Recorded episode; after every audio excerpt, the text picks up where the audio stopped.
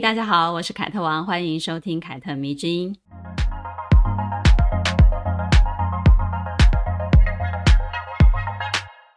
如果你有买我的书啊、就是那一本《像我这样的女人，有时优雅，偶尔带刺》，那你应该就会知道呢。五月份的主题文章是我的母亲小菊。我想啊，每个人一生当中都会有几个影响自己非常深的人，而对一个女人而言呢，通常母亲对她的影响会是最初的，也可能是最深的。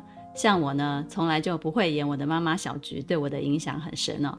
所以呢，从第一本书到第三本书，甚至是平常的天文当中呢，你都可以或多或少看到我写关于我母亲的故事。但是呢，我也必须老实讲，并不是所有母亲对女儿的影响都是好的。我比较幸运一点，有一个非常坚强、独立、温柔的母亲，不仅养育、教育我跟我的妹妹们，也带给我非常正面的一个价值观。同时呢，也赋予我们很大的自由。而她自己呢，也把自己的老年退休生活安排得非常的丰富，非常的妥当，并不需要我们操很多的心。我常常想呢，我一生最大的幸运呢，可能就是可以成为小菊的女儿吧，有一个非常幸福的原生家庭。但是呢，如果只看小菊，也就是我妈妈她自己个人的命运，也许在很多人心中呢，她就是一个命。比较不好的女人，因为呢，她的丈夫也就是我的爸爸，意外过世的非常早，在我七岁的时候就去世了，然后留下了三个非常年幼的小孩，让她自己一个人抚养。所以，嗯，有一些人可能就会觉得她命不好。我经常收到读者的讯息哦，他们会跟我倾诉关于自己的妈妈让他们非常痛苦的一些行为或者是言语。很多人呢都是从小被妈妈约束的，然后长大以后呢变成被妈妈情感绑架的对象，甚至呢有些做女儿的，即使她做得再好，也经常得不到妈妈的一声赞美或者是夸奖，就是妈妈有点重男轻女啊。很多母亲呢会把自己跟丈夫不愉快的那个婚姻归咎在子女的身上，从小的时候呢就会把这些很负面的情绪啊倾倒在孩子身上，比如你们一定听过有些妈妈会对孩子说。要不是为了你，我早就离婚了。你长大最好对我孝顺一点，才不辜负我现在对你这么好。早知道就不要生下你了，真的很麻烦。其实这些话对小孩子来讲呢，是很大很大的负能量，而且呢，这种负能量呢，会持续一辈子，并且会很难很难被治愈。许多读者呢就跟我说过，因为她妈妈过得非常不快乐，也就让她非常的恐惧婚姻，哪怕男友其实对她非常好。她也没有勇气跟对方结婚，也不想生小孩，理由很简单，就是怕她自己变成了像她妈妈那样的人。这些孩子呢，一辈子都在感念母亲对她的付出，以及怨恨母亲的自私当中度过。明知道不可以变成像他妈妈那样的人，但是呢，无形之中却也慢慢的走向成为像他妈妈那样的路上了。如果你有听过我说的关于张爱玲的故事，应该呢，就会知道她有一位非常前卫的母亲，但也因为这个母亲实在是思想太前卫了，导致她在张爱玲的成长当中的缺席。张爱玲对她妈妈其实是又爱又恨的，而这种影响呢，持续了一辈子。除了她的妈妈，另一个影响张爱玲的女人是她的姑姑张茂渊。说起来哦，无论是张爱玲的妈妈还是张爱玲的姑姑，她们都是属于那个年代当中呢。非常特立独行哦，非常独立自主的女人，她们带给张爱玲深远的影响，使得这个女人也有着超越时代的一种思维。现在呢，就让我们来说说这两位女性：张爱玲的妈妈黄亦范以及张爱玲的姑姑张茂渊，他们的故事。张爱玲的妈妈原名叫做黄素琼，后来呢，因为觉得自己的名字很不洋气，也很不浪漫，于是呢，就帮自己改名叫做黄亦范。她出生于清光绪二十二年，西元一八九六年，出生在一个贵族的家庭里。他的家世背景非常的显赫，祖父、爸爸都是当官的，尤其他爷爷黄义生曾是曾国藩底下的一个名将。他英勇善战，屡建奇功，得到了曾国藩的赏识。黄义范的爷爷黄义生靠着自己的本事，当上了第一任的长江水门提督，也成了一个标准的富一代。用他自己显赫的功勋呢，为黄家打造了非常深厚的家底。黄义生呢，老年得子，生下了黄宗炎，也就是黄义范的父亲。因为是独子呢，所以他就非常的疼爱他。为了让儿子呢可以继承他的爵位，他就花了不少的钱跟功夫去打点了门路。于是呢，当黄义生去世了之后呢，黄宗炎自然就继承了父亲的官职，去广西出任盐道了。盐道呢，在清朝算是三品等级以上的高官，负责食盐管制跟检验，也算是一个哈大肥缺。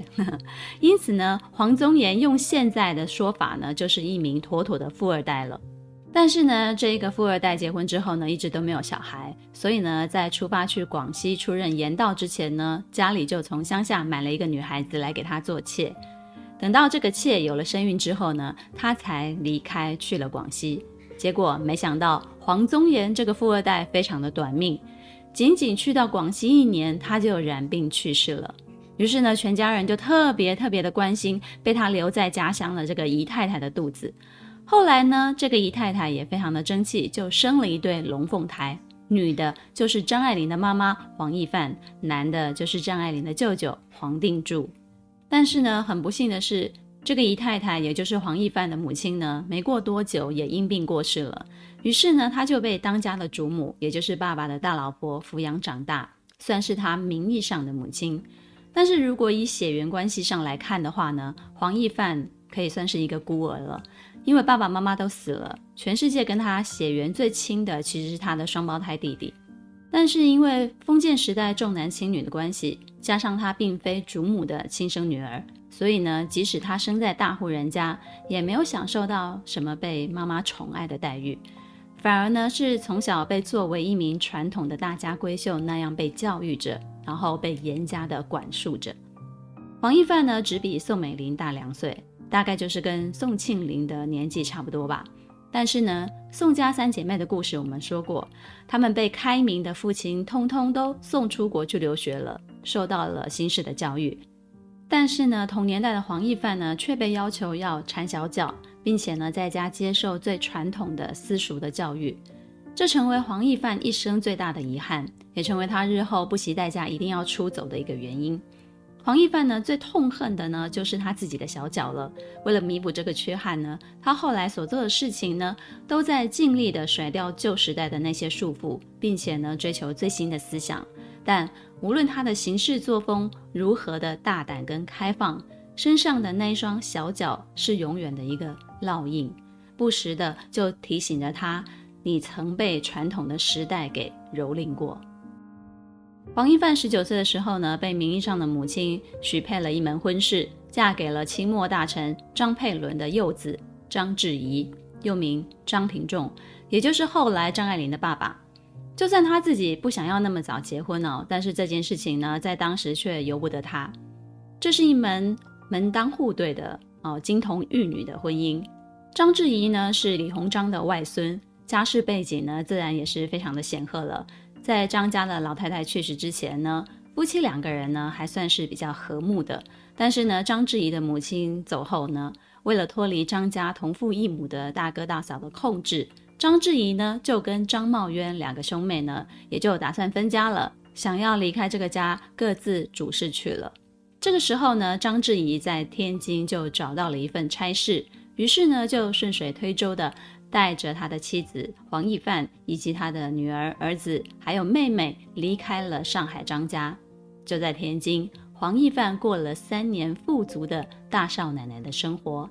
但是呢，她同时也发现了跟自己的老公性格越来越不合了。黄义范呢，喜欢尝试新鲜的事物，而张志怡呢，是一个满清遗少，过惯了大少爷的那种日子。来到天津之后呢，变得没有人管束之后呢，于是就开始抽鸦片、逛妓院以及养小妾，行为上呢非常的不思进取。两个人经常因为意见不合就闹别扭、吵架，夫妻关系呢就开始逐渐的恶化起来。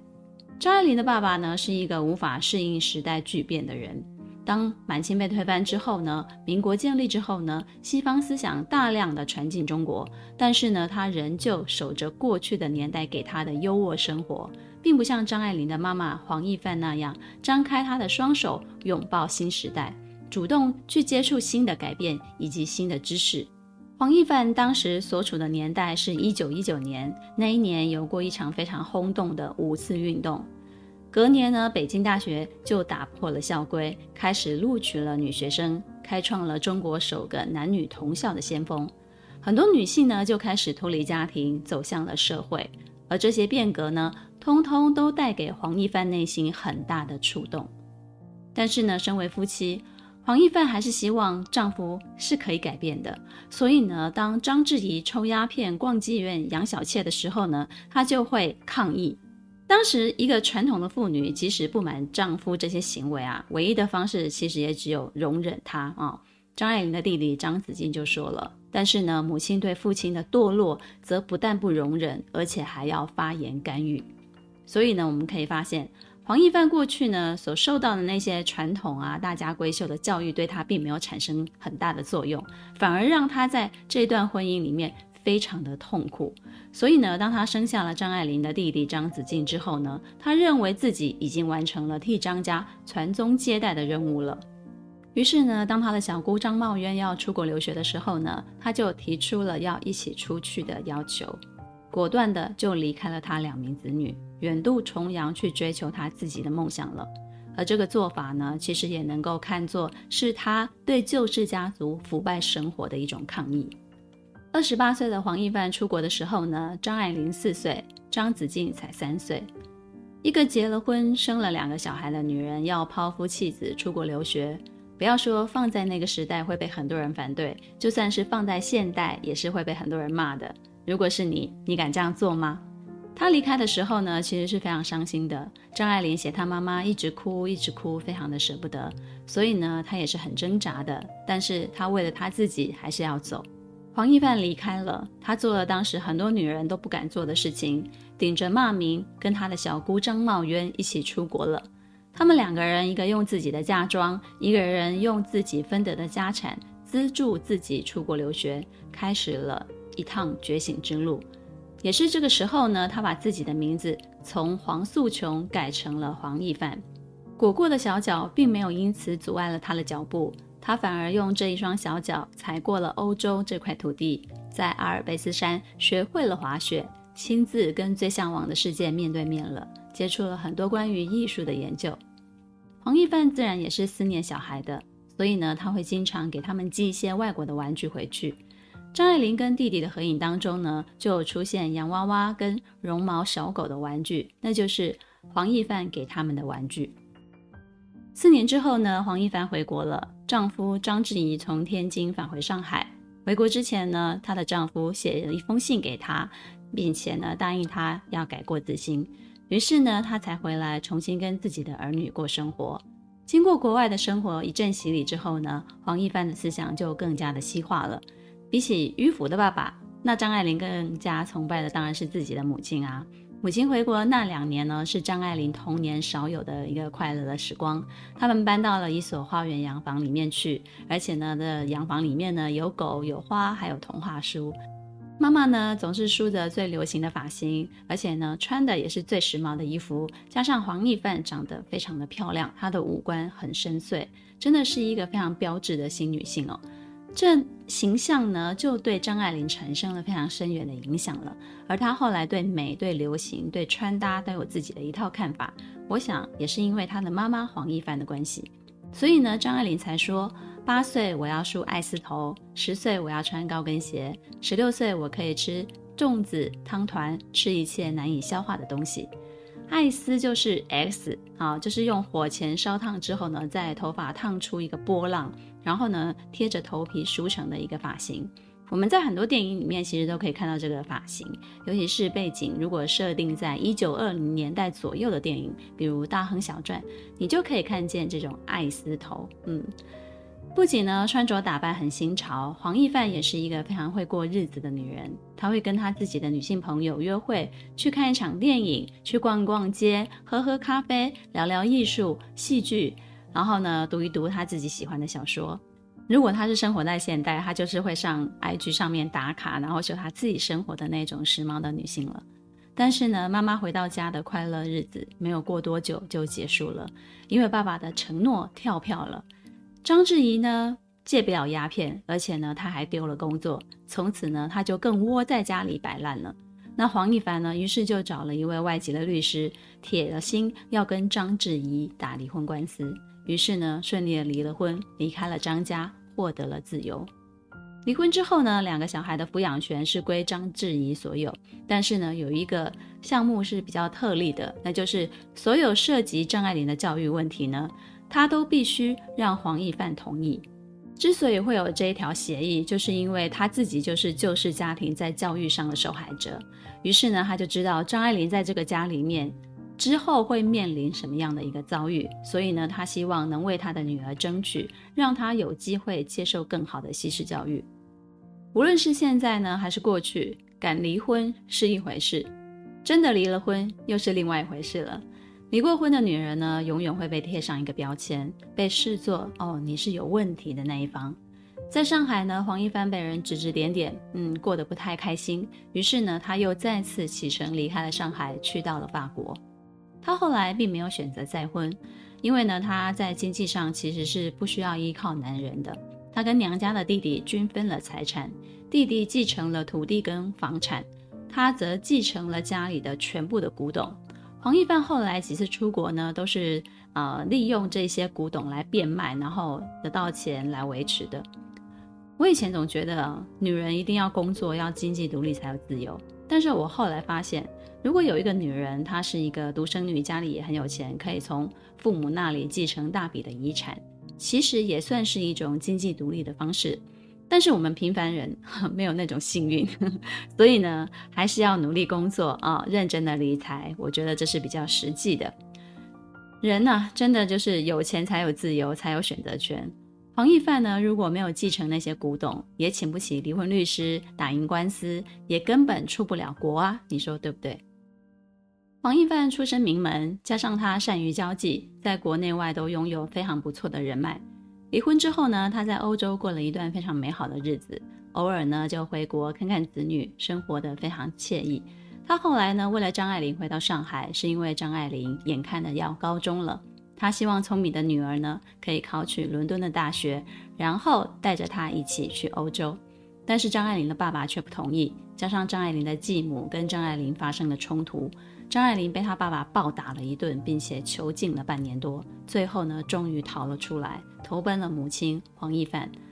妈妈就跟张爱玲讲了：如果你现在嫁人，可以继续穿漂亮的衣服；但如果你选择要上大学的话呢，你就要跟着我，放弃一些物质上的享受。那张爱玲最后怎么选呢？张爱玲最后毅然决然地选择了她要上大学。从此以后呢，张爱玲就开始跟着妈妈黄义范以及她的姑姑张茂渊一起生活了。一起生活之后呢，黄义范才发现，哇塞，自己的女儿张爱玲是一个缺乏生活自理能力、什么都不会的大小姐。一切最基础的生活上面需要用到的最简单的技能，比如削一个苹果、做一顿饭、缝补袜子、洗衣服、认路、坐公车等等，张爱玲通通都不会。妈妈黄义范呢，对这样的女儿就感到非常的失望，但也开始耐着性子，一点一点的从头教会她。从这一点呢，其实你可以看出来，黄义范绝对不是那种茶来伸手、饭来张口的名媛贵妇。她在国外学会了一身独立生存的本领，所以呢，无论把她放在哪里，这个女人都能够把日子过得很好。黄义范的性格是非常的热情大方的，而且他非常酷爱交际应酬，可以跟徐悲鸿夫妇学画，也可以跟胡适同桌打牌。但是他自己的女儿张爱玲呢，却连家里来了客人都要躲在他的身后。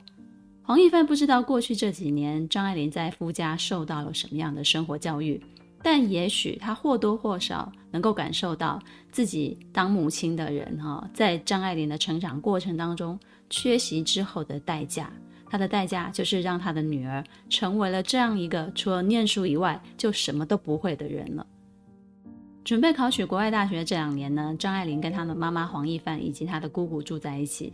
黄义范为她聘请了外国的老师来指导，而他西化的思想呢，也一点一点地影响了张爱玲。但也许是太过强调个人主义了，他们之间呢就缺乏了一些母女的那种亲昵，再加上之前长期都没有住在一起，忽然住在一起就会显得很生疏。而且呢，张爱玲花着母亲的钱这件事情呢，也渐渐的成为她内心的一股压力。后来呢，也演变成他们母女之间啊、长期的一个心结了。而他的儿子张子静呢，也因为受不了爸爸曾经逃家来找过他。但是呢，他实在是养不起两个孩子，因此呢，又让张子静回到了他前夫那里。张子静啊，说起来真的也是一个可怜的孩子。如果大家对他的故事感兴趣的话呢，可以找到第四十八集来听。一九三九年，张爱玲顺利考取了伦敦大学，没有辜负她母亲对她的期待。但是欧战爆发了，所以她也留不了学了。于是呢，她就转去了香港大学念书。而黄义范呢，他也回不去欧洲啊，所以他就在新加坡找到了一个教职的职务，就自己独自前往新加坡去了。欧洲的那一场战争啊，真的把黄义范留在巴黎的古董啊、财产啊，全数都炸毁了。这些呢，原本都够他一辈子都花不完的资产呢，就这样子被战争无情的摧毁了。黄义范之后也就只能靠自己为生了。两年之后呢，新加坡因为战争沦陷。黄义范逃往了印度，为印度总理尼赫鲁家族当秘书。这几年的时间呢、他没有跟上海或者是南京的老家有任何的联系，一度行踪不明。直到第二次世界大战结束之后呢，他才写信跟家里的人取得了联系。一九四六年，黄义范终于回到了上海，而这个时候呢，二十六岁的张爱玲也已经在上海文坛成名了。很多人就觉得黄义范终于可以依赖女儿过下半辈子了，但是呢，他却非常坚决的不给张爱玲抚养，仅仅依靠他放在老家那一点点所剩无几的古董来变卖来维持生活。他写信给他的朋友说：“如果说希望他负责我的生活，不要说他一时无力，就是将来我也绝不要。你要知道，现在是二十世纪，做父母只有责任，没有别的。”他们母女其实非常的相像，我觉得，就是两个人的性格都很倔强，然后他们的自尊心都很强，心比天高。就算过得再窘迫呢，他们也不会跟别人伸手要钱。尤其是黄义范，他经过了大半的人生都在国外生存，还经过战争的一些摧毁。其实他练就了一身谋生的本事啊，是比张爱玲还强的。于是呢，过不久他又离开了，去到了马来西亚，找到了工作。但最主要的经济支撑呢，其实还是他从啊、老家带来的那些仅剩的古董。我跟你讲，黄家真的是太有钱了。那这个古董就算被战争炸毁不少，他依然是可以让黄义范带着，然后在国外过日子的。有人就采访过黄义范生前的好朋友邢广生，他说呢，即使落魄，黄义范呢对生活品质的要求也没有降低。他的家居陈设非常的气派。墙上挂有油画，铺上地毯，连梳妆台呢，他都要亲手设计。你看，他也是，嗯、很讲究他自己的生活，绝对不会亏待自己的那种女人。一九四八年年底，黄义范离开了马来西亚，带着十七箱的古董，就前往了英国定居了。那个时候呢，她已经是快六十岁的老太太喽。她自己就在伦敦租了一间房，然后呢，白天就去皮包工厂做缝纫的女工，维持生计。上流社会的朋友们就觉得她哦，这种名门淑女的身份啊，怎么可以去工厂做女工呢？好丢脸哦！但是呢，她一点也不这样想，因为她想学会做皮包的一个手艺。她想呢，她以后要做包包，自己来贩售。哇，一个快六十岁的老太太竟然还有这种创业的想法，我不禁要深深的佩服。这是要很有活力的人，他们才会有的那种激情啊，对吧？之后呢，黄义范就入了英国籍，成为了英国人。也有人发现，黄义范入籍的时候呢，在他的资料上把自己的年龄改小了九岁。除此之外呢，他还将自己原本的姓黄姓改成了夫家的姓张姓。没有人知道黄义范为什么要这样做，但是呢，国籍改后一年呢，他就被诊断出罹患了癌症。他开始觉得自己好像时日无多了，于是他就写信给他的女儿张爱玲，希望能够见她一面。但是张爱玲此时已经再婚了，并且在美国照顾着她中风之后的丈夫赖雅，一边还要分身写电影的剧本赚钱，哇，根本就没有时间可以出国去看她母亲。于是呢，他就给她妈妈寄了钱，以及杂志上关于她的文章的一些评论，希望黄义范看了以后呢，或多或少可以得到安慰。一九五七年十月十一号。黄义范病逝于伦敦帕丁顿圣卢克医院。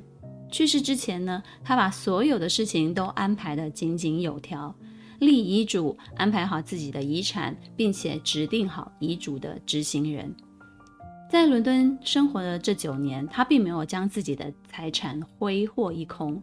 他的遗产呢，除了用来付清一些债务之后呢，还剩下一箱的古董，再加上七百七十六英镑多的资产。他全部之后都留给了张爱玲。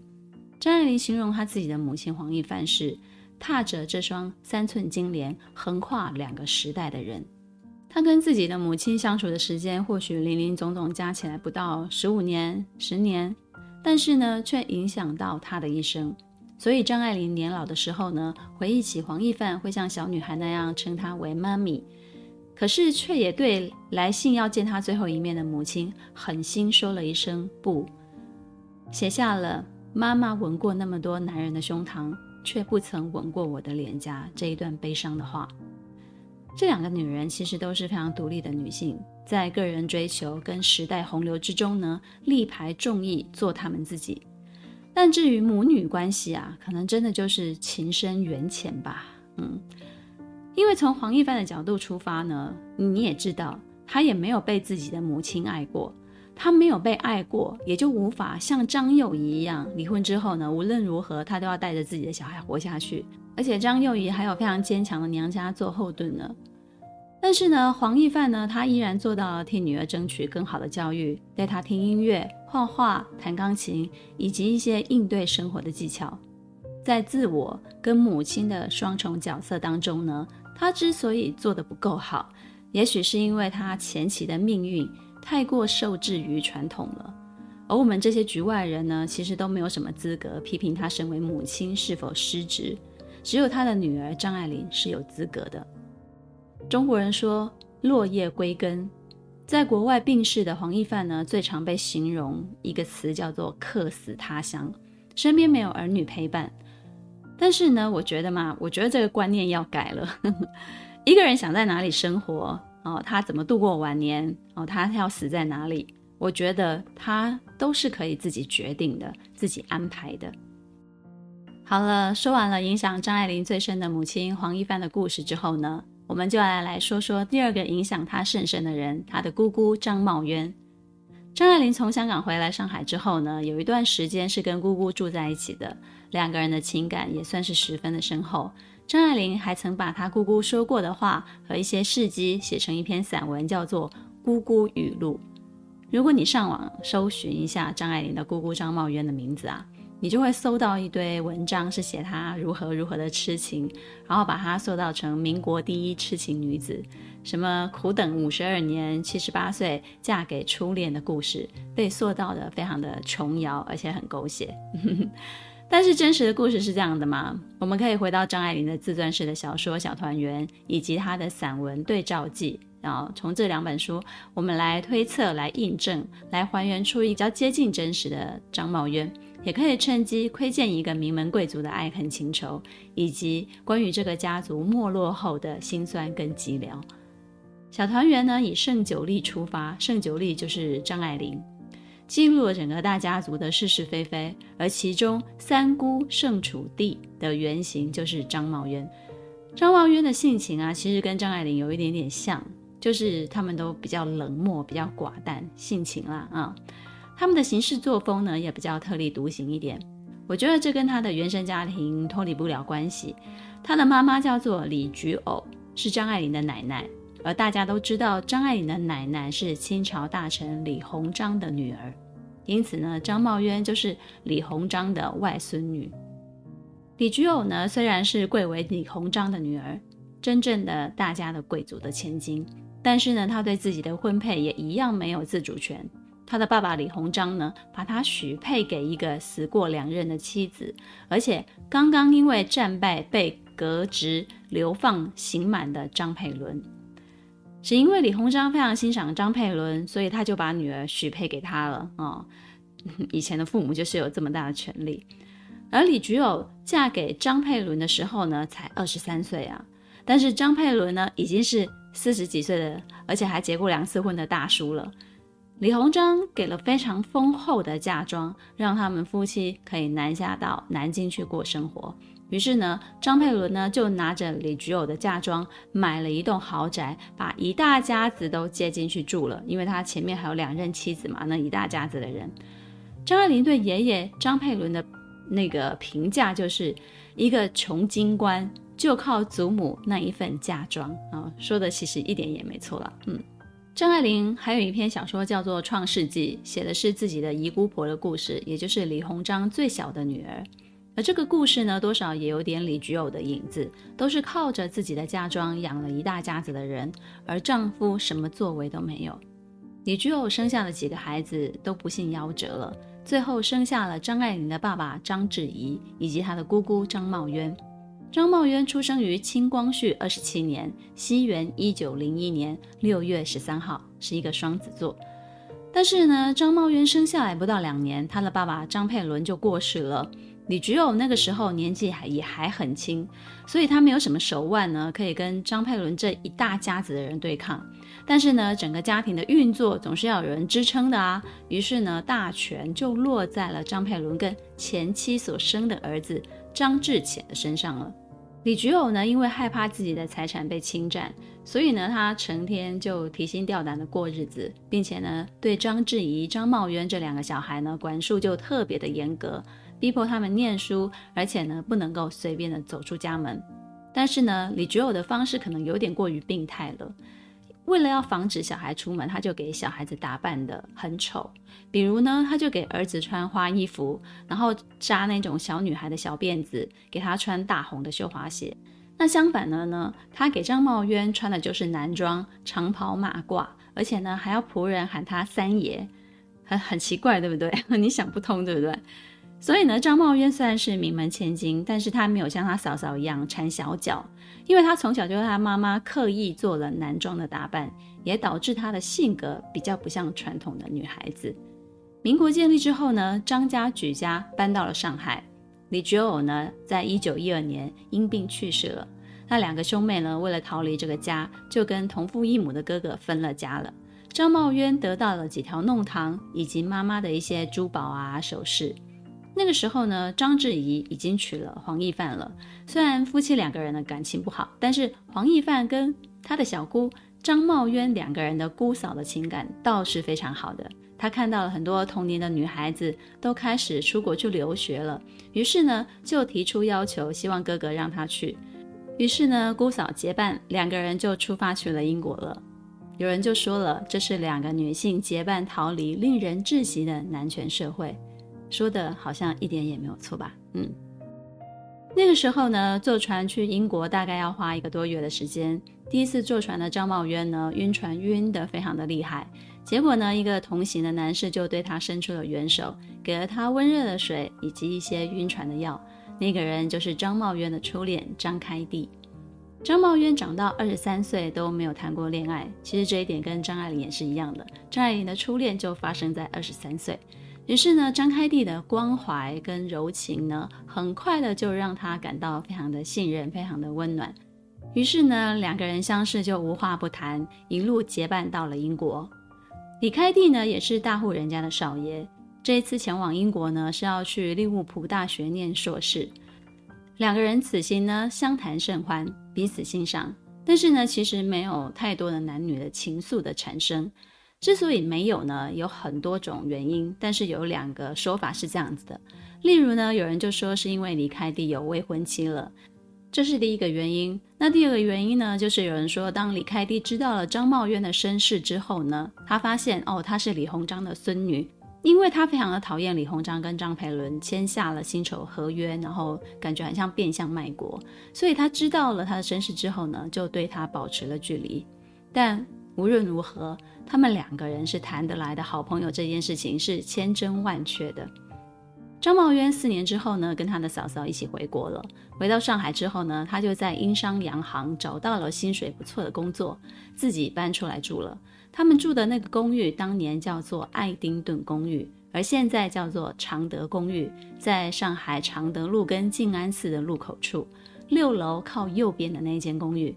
即使后来母亲黄一帆又出国了，但是呢，张爱玲却一直把常德公寓的六楼看作是她的家。也成为了很多张迷到了上海一定要打卡的地方。一九四二年到一九五二年这十年的时间呢，张爱玲一直跟姑姑住在一起。尽管公寓从爱丁顿换到了卡尔登，但是两个人之间的感情呢，就像母女一样，也像朋友一样。张茂渊呢，负起了照顾张爱玲的一个任务，并且笑说呢，跟张爱玲一起生活啊，就会变得非常的唠叨，也会非常的自大。因为他会忍不住哈，要啰嗦张爱玲这个不会那个不会的，而张爱玲呢，什么都不会，就会显得她好像很厉害的样子，所以就会自大。张爱玲写过一段文字是这样形容的：母亲走了，但是姑姑的家里面留有母亲的空气，心灵的七巧板桌子，轻柔的颜色，有些我所不大明白的可爱的人走来走去。我所知道的最好的一切，无论是精神上还是物质上的，都在这里了。另一方面，有我父亲的家，那里什么我都看不起。张茂渊搬出来住这个行为呢，其实在当时也是十分罕见的。通常呢，未出嫁的姑娘很少自己搬出来住，而是出嫁之前呢，都是在自己的家里待着。但是呢，张茂渊的父母都去世了，也早就跟哥哥他们分家了。加上他非常讨厌自己的哥哥张志怡，更喜欢自己的嫂嫂黄亦帆多一点。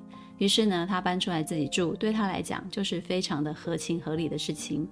刚出来的时候呢，他因为分得家产，所以对自己也特别的好，买了一辆新式的汽车，专门雇了一个白俄的司机，一个法国菜的师傅，过得非常非常的滋润。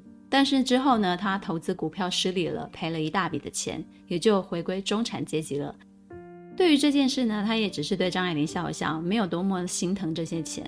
不过他们姑侄两个人住在一起的时候呢，却是明算账的哦。毕竟呢，钱都是两个人辛苦赚的嘛。嗯，张茂渊跟哥哥的矛盾由来已久，毕竟呢，他一直都是站在他嫂嫂这边的，护着他的嫂嫂。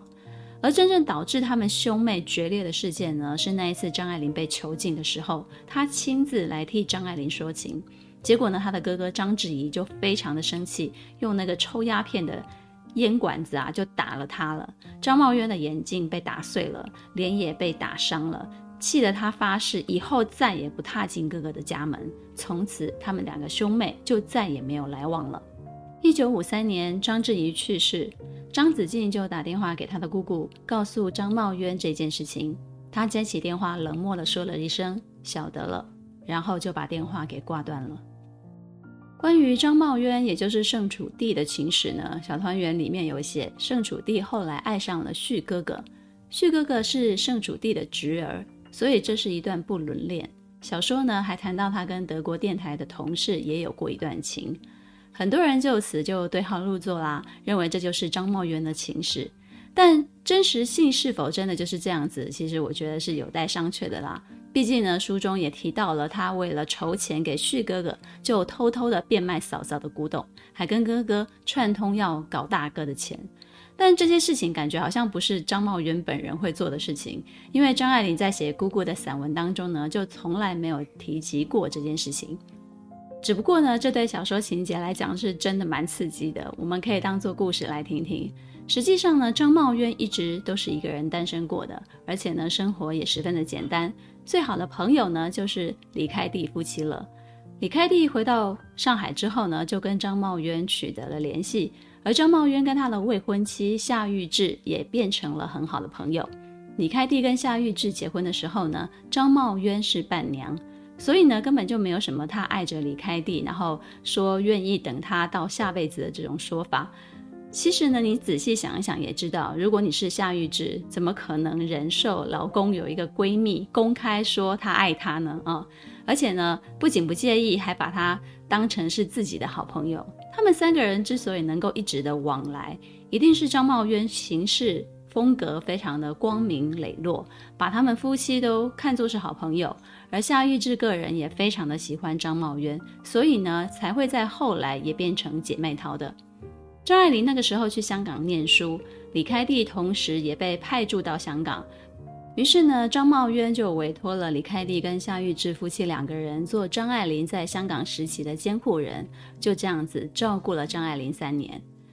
所以呢，可以见得张茂渊跟李开地一定是非常要好的朋友，他才会答应这件事情嘛。张茂渊呢，跟自己的家人断绝往来，跟李开第一家走得非常的近，交情呢超越了真正的亲人。后来呢，经过了文化大革命，他们两个人都被打落了。然后日子就过得非常的艰辛，也是相互扶持走过来的。张茂渊没有结婚，一个人比较自在，而且比较自由。经过了一场文革之后呢，夏玉志的身体不行了，病得非常非常的重，而张茂渊呢，也就经常协助李开地在他的病床上面呢照顾夏玉志。夏玉志去世之后呢，张茂渊跟李开地最后选择相伴在一起。我想这种情感有一种老来伴的感觉啊，就是很平和、很踏实，然后是一种水到渠成的一种情感。毕竟他们那个时候都已经是七十几岁的老人了，人生大部分的时刻其实对方都参与过，而且经过了生死交迫的战争、六亲不认的文化大革命，他们都会更加的明白晚年想跟什么样的人一起陪伴度过。于是呢，两个人就协议了结婚。李开地呢，并在婚前征求他儿女的同意，也特别写信到美国告知了张爱玲。在张爱玲的眼中呢，张茂渊是一个说话特别有意思的人，他的思想呢一直潜移默化的张爱玲。他在《姑姑语录》一开始就这样写了：“我姑姑说话有一种清平的机智见识，我告诉她有点像周作人他们的，她照例说她不懂得这些，也不感到兴趣。”因为他不喜欢文人，所以处处需要撇清。可是有一次，他也这样说了：“我简直一天到晚的发出冲淡之气来。”有一天夜里非常的寒冷，急急的要往船里钻的时候呢，他说：“逝水如归。”写下来可以成为一首小诗：“冬之夜，逝水如归。”张茂渊说自己讨厌文人，但是自己就是文人呐、啊，这一点蛮可爱的。可是这样的可爱的张茂渊呢，讨厌张家的所有人，却让傲娇的张爱玲自动粘了上来。其实他内心当中也就是真的很疼张爱玲了。好了，故事说完了，大家可以遥想一下，民国二十三十年代的时候呢，上海张家就有三个特立独行的女人，分别是张爱玲的妈妈黄亦范、张爱玲的姑姑张茂渊以及张爱玲她自己。她们通通来自古老时代的名门，本来等着她们的都是传统的安排，但她们却用自己的力量从旧式的家族走了出去，成为了跟时代接轨的新女性。虽然三个人的结局在普世价值当中并非幸福，却也是他们为自己活过的最佳的证明。反观他们的丈夫、哥哥、父亲，却一直把自己留在那个古老的时代，一生黯淡无光的过。听完这个故事之后呢，不知道你们有什么样的一个感想？希望你们喜欢今天的故事，凯特迷之音，咱们下次见了。